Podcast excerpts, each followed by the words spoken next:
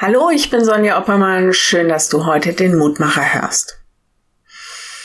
Und wieder kurz vor den Feiertagen. Lockdown, Verlängerung und Verschärfung. Und ich merke, ich habe so viele Gedanken zu dem, was gerade passiert und was nicht passiert.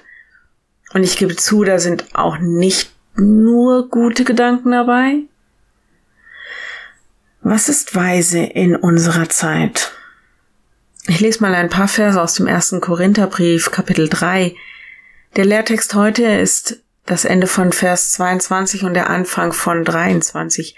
Aber ich fange bei 18 an und ich lese das nach der Basisbibel.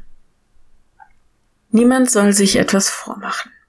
Wenn sich jemand von euch in dieser Zeit für weise hält, muss er zunächst dumm werden. Erst dann kann er wirklich weise werden. Denn die Weisheit dieser Welt ist für Gott reine Dummheit. In der Heiligen Schrift steht ja, Gott fängt die Weisen im Netz ihrer eigenen Schlauheit.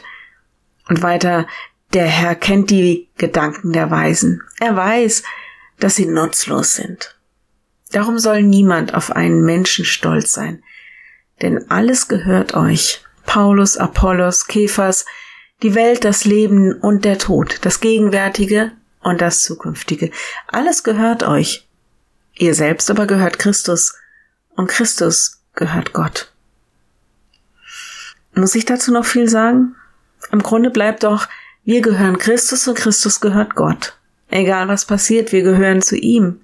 Und Weisheit ist, das zu erkennen und auch anzuerkennen. Im Moment fühlen sich alle für weise, jeder weiß, wie es am besten funktioniert, aber im Grunde ist es keiner von uns. Worauf kann ich mich verlassen?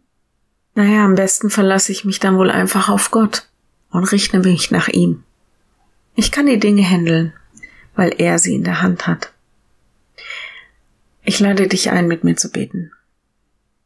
Lieber Herr, was ist weise in unseren Tagen?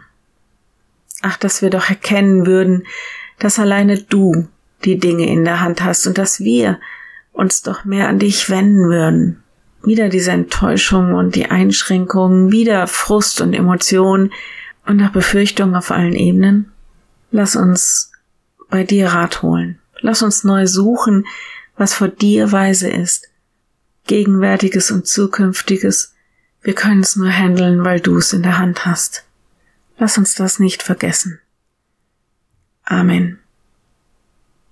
Morgen ein neuer Mutmacher. Bis dahin bleib behütet. Tschüss.